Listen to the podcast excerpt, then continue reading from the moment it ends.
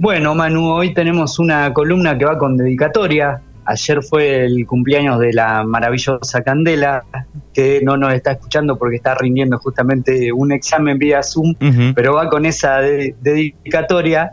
Este, uno cuando forja vínculos fuertes con una persona también tiene mucho que ver, ¿no? El tema de los gustos en común, las, este, ciertos contenidos culturales, expresivos, ¿no? En el caso nuestro nos unió mucho la literatura y hoy vamos a hablar de un escritor que nos gusta mucho a los dos. Así que vaya para Candela esta columna. Bueno, después la va a poder escuchar en nuestro canal de Spotify. Esperemos que sí, Manu. Bueno, ¿y quién es ese personaje que va dedicado y, y que comparten también? Bueno, hoy vamos a hablar de un verdadero maestro de la palabra, sí, un, un hermano de la patria grande latinoamericana, ¿no? Alguien que supo escarbar eh, y conectar la razón con las emociones como nadie, ¿no? Estamos hablando de el gran escritor uruguayo Eduardo Galeano. El gran Eduardo Galeano. Eh, ¿A qué año tenemos que viajar? ¿Nacimiento? ¿Cómo arrancó la, vida de Eduardo Galeano? Bien, bueno, Eduardo eh, va a nacer en una familia de clase media alta en Montevideo, ¿no? Lo que él va a considerar eh, su lugar en el mundo, ¿no? A pesar de que Galeano conoció todos los continentes, ¿no? En sus viajes donde fue cazando historias, porque eso es lo que tiene el gran Eduardo, ¿no? Este, haber sabido interpretar las, las costumbres locales de cada uno de los lugares de los que visitó, ¿no? Y crear como una especie de filosofía de barrio universal, podríamos decir, ¿no? Es como un gran compilador de, esas historias, de, anécdotas insólitas, ¿no? Que él las describe como nadie. Y, justamente él nace en una familia, entonces decíamos nosotros, de la clase media alta de Montevideo. De hecho, su, su apellido no es Galeano, ¿sí? Su apellido es Hugues o Hughes. Mucho tiempo después no se creó la leyenda de que Galeano, como eh, adhirió siempre a los ideales políticos de la izquierda latinoamericana, había renegado, si se quiere, de su familia paterna, de sus orígenes. Él dijo que no, para nada, con su padre siempre tuvo una muy buena relación, pero dice que fue por una razón más bien utilitaria, ¿no? Es como que la gente cuando pronunciaba su apellido nunca sabía si decir Hughes o Hughes o como sea, entonces dijo, vamos a cortar por los salos y me voy a llamar Eduardo Galeano, ¿sí? utilizó el apellido materno, esa es la razón por la cual lo conocemos con ese nombre, ¿no? Eh, él siempre describe su, infancia como una época muy feliz, ¿no? Donde, a pesar de que él se define como un pata de palo, ¿no? Se creó en los potreros uruguayos. El fútbol tiene un lugar muy especial en su obra literaria, inclusive hay un libro muy lindo, Manu, como tantos otros que tiene, ¿no? Que se llama El fútbol a sol y sombra, donde eh, recoge anécdotas de las más diversas, ¿no? que mezcla mucho eh, el fútbol no solamente con el amor a la pelota, sino también con lo social, con lo cultural. Eso es lo que tiene Galeano, ¿no? En sus obras eso va a ser una constante, ¿no? Te lleva de, la política a la economía, a lo social, a la cultura, de una manera que, vos no te das cuenta tan, tan amena de, de narrar, ¿no? Este, justamente él dice que una de las primeras experiencias ¿no? que, lo marcó a fuego fue cuando estaba en la escuela primaria y este, su maestra ¿no? dice que el conquistador español Vasco Núñez de Balboa fue el primer hombre en ver al mismo tiempo los dos océanos desde Panamá, ¿no? el Atlántico y el Pacífico. Entonces él levantó la mano y dijo, pero señora, ¿qué? Los, los indios que vivían en Panamá eran ciegos que no podían mirar hacia los dos lados. Mm. Bueno, eso le valió este, una salida fuera del, del aula, eh, una reunión con sus padres, ¿no? Él lo recuerda como, digamos, una especie de punto de inflexión en su, en su infancia que lo transformó en una especie de alma curiosa, ¿no? Eh, su idea por conocer, por cuestionar las cosas del mundo va a hacer que él tome el camino de la narración, el camino de la literatura. Bueno, y también este, estudió periodismo, ¿no? Sí, exactamente, Manu. Justamente sus primeros eh, escritos son artículos periodísticos, ¿no? Él desde muy joven empezó a trabajar en la redacción de un diario, primero como caricaturista, ¿no? Porque siempre le gustó mucho dibujar, ¿no? El arte gráfico. Y más tarde directamente se transformó en el columnista de un periódico eh, de ideología socialista de Montevideo, ¿no? Eso de alguna manera lo va a ir llevando cada vez más hacia la idea de convertirse en un escritor profesional. También empiezan este, sus viajes en toda América Latina, donde él va, va tomando, eh, va, va embebiéndose ¿no? de las culturas locales. Por ejemplo, él narra mucho que lo marcó eh, su viaje a Bolivia, ¿no? Donde vio varias cosas. Por empezar, la, explotación de la cual eran víctimas eh, los obreros mineros bolivianos, ¿no? En su gran mayoría eh, de, de, etnias indígenas. Ahí dice que hizo muchos amigos y tuvo su primer gran desafío como narrador, ¿no? Porque era gente que no había conocido el mar y nunca lo iba a conocer y de alguna manera él sentía que tenía la misión de transmitirle a ellos tan vivamente eh, sus experiencias en el mar, de forma que de alguna manera su relato los salpicara, ¿no? Entonces se las ingenió de tal manera que dijo, acá esto es lo mío, ¿no? Yo tengo que dedicarme a escribir historias, a ser escritor. Y así empezaron a llegar sus primeras grandes obras, ¿no? Y podríamos decir que su gran bestseller, ¿no? Su, su gran obra, fue eh, casualmente una de las, de las primeras que tuvo, ¿no? Que fue Las Venas Abiertas de América Latina, Manu. Obra fundamental de la literatura americana del siglo XX, ¿no? Una obra maestra, verdaderamente. La escribe un galeano muy joven, ¿sí? Fíjate que escasamente superaba los 30 años de, de edad, un libro que tuvo muchísima repercusión. Eh, Eduardo, un tiempo antes de, morir, ¿no? dijo que este, le parecía un libro que él no lo escribiría de la misma manera, ¿no? Él decía que intentó ser un ensayo de economía política, por ahí este, él decía que llevaba una prosa demasiado pesada, si se quiere, pero de lo que no se arrepentía era del contenido, justamente. Fue un libro explosivo, un libro revolucionario, ¿no? Por ejemplo, Manu fue un libro prohibido durante mucho tiempo. Varias de las dictaduras latinoamericanas de los años 70, inclusive la nuestra, la de acá, la de Argentina, lo prohibió. Eh, pasaron cosas rarísimas con ese libro, ¿no? Él, dice que la gente después le, le, le iba contando experiencias que había tenido al leer por ejemplo, narraba la, historia de un autobús ¿no? en, Guatemala donde eh, una señora lo estaba leyendo en el colectivo y se entusiasmó tanto que lo empezó a leer en voz alta, ¿no? Y, la gente lo iba escuchando, e iban cambiando los pasajeros y se había creado como un círculo a su alrededor, cosas maravillosas, ¿no? Que solamente puede pasar cuando una literatura pega fuerte en el alma, ¿no? Bueno, y hablaba un poco de, la realidad de, América, ¿no? Este libro, uno de los primeros. Totalmente, sí, eh, de, todo lo que fue eh, la explotación colonial, traza una idea fundamental, ¿no? Que es la, eh, la pobreza del hombre como resultado de la riqueza de la tierra, ¿no? Él pone como eje que, por ejemplo, regiones de, América Latina como Bolivia o como México, que eran sumamente pobres en la década del 70, se debía a que como habían sido los principales países con recursos de, metales preciosos, fueron los más saqueados por la, primero por la, la colonización y conquista española y más tarde por las oligarquías locales que surgieron tras la independencia de América Latina, ¿no? Es, es realmente un libro fabuloso, en un, en un lenguaje totalmente ameno. Recuerdo, Manu, cuando lo leí, me quedaron dos, dos de los capítulos que, narra. Uno es eh, el de Potosí, ¿no? La, las minas esa de Bolivia, donde pasaron cosas increíbles. Fue el mayor yacimiento encontrado jamás en la historia de plata, ¿no? Y, y contaba cómo, por ejemplo, en una de las celebraciones de un santo patrono, eh, la calle principal de la, de la ciudad se, se, adoquinó con lingotes de plata, ¿no? Una cosa increíble.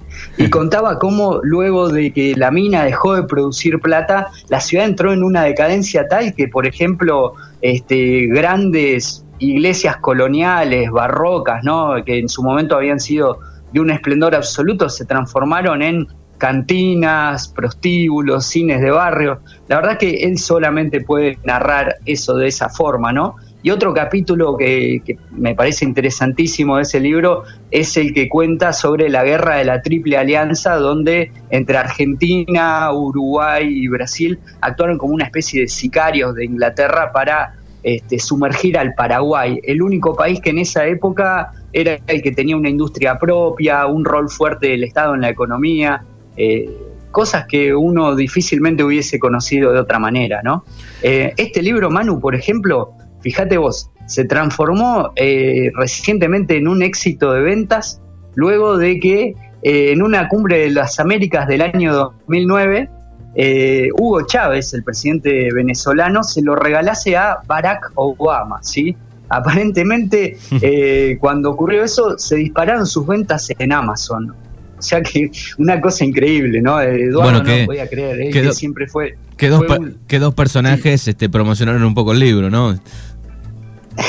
sí, tal cual. Y, y, eh, Eduardo Galeano decía, ¿no? Que qué loco eso, que, se, que un libro que compatió siempre contra el capitalismo, ¿no? Eh, el capitalismo salvaje se haya transformado en, eh, en un éxito de ventas, en, digamos, un ícono del mercado libre como es Amazon. Este, bueno, cosas fabulosas que pasan con la literatura. Bueno, decíamos nosotros que justamente este, este libro va a ser de, de Galeano una, una figura, una gran figura de la literatura latinoamericana de los 70, eh, de hecho, cuando llega el golpe de Estado en Uruguay en 1973, Galeano es encarcelado y luego de estar un, par de meses en prisión, eh, se tiene que ir de Uruguay y viene acá a la Argentina, donde también funda una revista cultural excepcional ¿no? para su época, que fue la revista Crisis en el año 1973. Ahí se congregaba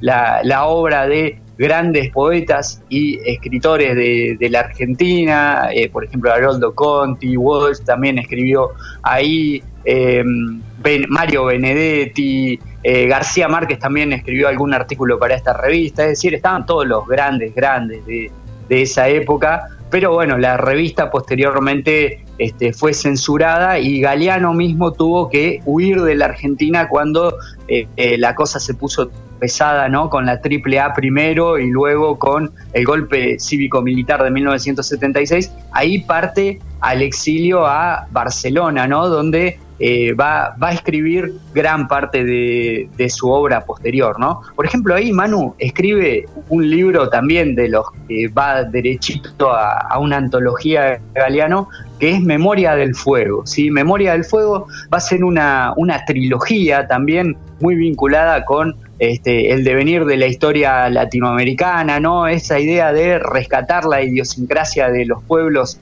antes de la llegada de los españoles. Eh, por ejemplo, el, el relato, que es, mejor dicho, un micro relato inicial de este libro, es sumamente eh, conocido y compartido en las redes sociales, ¿no? Eh, es de, realmente de una belleza admirable. Dice algo así como que un hombre del pueblo de Nebuá, en la costa de Colombia, pudo subir al alto del cielo. A la vuelta contó, dijo que había contemplado desde arriba la vida humana y dijo que somos un mar de fueguitos. El mundo es eso, reveló, un montón de gente, un mar de fueguitos. Cada persona brilla con luz propia entre todas las demás.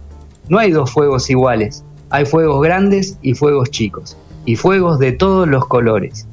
Hay gente de fuego sereno que ni se entera del viento, y gente de fuego loco que llena el aire de chispas. Algunos fuegos, fuegos bobos, no alumbran ni queman, pero otros arden la vida con tanta pasión que no se puede mirarlos sin parpadear y quien se acerca se enciende. me parece un texto este, fenomenal, ¿no? Con tanta simplicidad supo captar el espíritu de la vida. Eso era lo que tenía el gran Galeano, ¿no? Hacer de lo simple algo digno de contar, ¿no? Sí, sí, una, gran frase y hay muchas que, siempre veo en, algunos memes o en textos en, internet de, ese libro.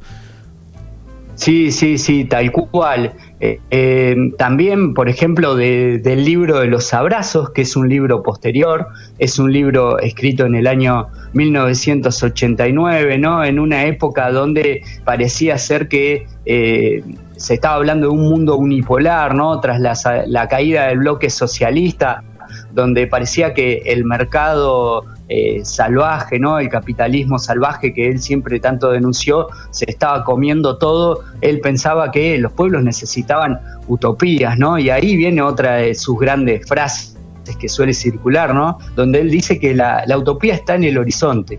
Camino dos pasos, ella se aleja dos pasos y el horizonte se corre diez pasos más allá. Entonces, ¿para qué sirve la utopía? Para eso sirve, para caminar, ¿no? Como queriendo recuperar un poco esos ideales que se habían perdido sobre el cambio eh, social que, él tanto, en el cual él tanto creía, porque Manu acá también está un poco una definición de lo que era Galeano. Él siempre rechazó la definición de intelectual, ¿no? Porque él decía que el intelectual es como alguien que se pone en una torre de cristal y desde ahí observa el mundo sin involucrarse, ¿no? Y como que dicen amar a la humanidad, pero no al ser humano, no se vinculan con ello. Entonces él siempre dijo que, era un escritor de ponerle el cuerpo, de hecho él ha participado en manifestaciones, conoció las cárceles, nunca renegó de, sus ideas, ¿no? Eh, eso también lo hace alguien único y auténtico. De hecho, cuando él vuelve a, Uruguay en la década del 80, una vez que se terminan las dictaduras acá en América Latina, también va a tener una clara este, participación y afiliación política, ¿no? Él, como decíamos recién, rechazó los gobiernos neoliberales de la década del 90 y posteriormente tuvo un acercamiento hacia los neopopulismos o los populismos de, de, la década del 2000 en adelante, ¿no? Por ejemplo, apoyó en Uruguay al Frente Amplio, también tuvo mucha relación con Chávez, con este, Fidel Castro, eh, también acá en, Argentina dedicó alguna frase para cuando falleció Néstor Kirchner, es decir, tuvo una vinculación con los movimientos que él consideraba mayoritariamente nacionales y, populares, ¿no? Y bueno, acá es donde llega, digamos, la, época final de, su obra, ¿no? Ya este, el, el último de los galeanos que va a publicar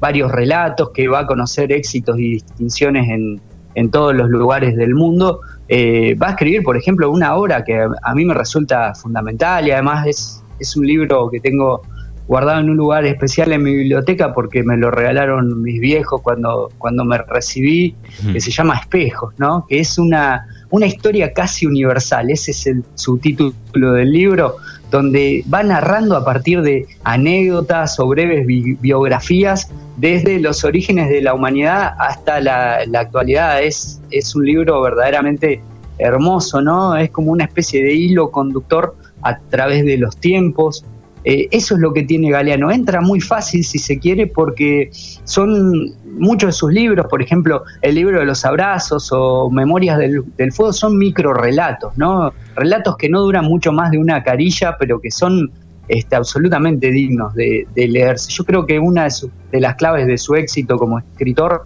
radica ahí, ¿no? Y bueno, este, luego de esta obra empieza a tener algunos problemas de salud. Él era un tomador de café y fumador empedernido como buen escritor, ¿no? Y empieza a tener serios problemas con el cáncer de pulmón, ¿no? Eh, bueno, tuvo dos operaciones, logró reponerse, eh, logró escribir en el, en el año 2011 su última obra, digamos, escrita, porque las posteriores son antologías, ¿no? Ese libro se llama Los hijos de los días, ¿no? Y en 365 breves historias eh, narra un hecho trascendental que ocurrió en cada uno de, los días del calendario anual, ¿no? Este, verdaderamente otra obra maestra que dejó antes de irse, ¿no? Y eh, finalmente en el año 2015, luego de tener una nueva recaída en su, en su enfermedad, el día 13 de abril termina falleciendo en, su lugar en el mundo, como decíamos hoy, ¿no? La ciudad de Montevideo, dejando un legado enorme, ¿no? En su velatorio se reunieron múltiples personalidades del ámbito de la cultura latinoamericana, este, realmente eh, se, honró su memoria leyendo parte de su obra, fue una, una despedida quizás como a él le hubiese gustado, ¿no? Bueno, ¿qué, cantidad de libros aproximadamente ha sacado? Son muchísimos, ¿no? Son, son muchísimos. Nosotros por ahí estuvimos mencionando, digamos, los que podríamos llamar sus grites hits, si fuese un músico. Eh, pero sí, son más, más, de 30 obras seguramente, sí. Eh, pero, pero bueno, este, muchos también son recopilación de relatos o de artículos periodísticos. Estos son, si se quiere, los más. Otro, por ejemplo, Manu, que, que nos olvidamos de, mencionar, pero que también está muy bueno, es Patas para arriba, la escuela del mundo al revés, ¿no? Eh, del año 1998. Eh, y, da para todo, ¿no? Por ejemplo, te entra por distintas partes, tanto si te gusta la historia, como si te gusta la filosofía, el fútbol verdaderamente este, es interesantísimo. Bueno, hay una frase que la estaba buscando, que no me la acordaba, que hace, hace unos días había retuiteado. Eh, en un mundo de, plástico y ruido, quiero ser de barro y de silencio. Qué, profundidad, ¿no? De, de, una frase que, como te decía hace un rato, ¿no? Frases tan simples que a uno lo dejan pensando de una manera él, decía, ¿no? Que, él se sentía una persona sentipensante, ¿no? Como que esto de mezclar la razón, la emoción, la memoria y, aglutinarlo de tal manera que le salía de una forma tan natural, tan, tan sentida, verdaderamente uno de esos, de esas obras que llegan al alma, ¿no? Exactamente, bueno, la vida, la obra de Eduardo Galeano en este día viernes contada por Fabricio Machiniana.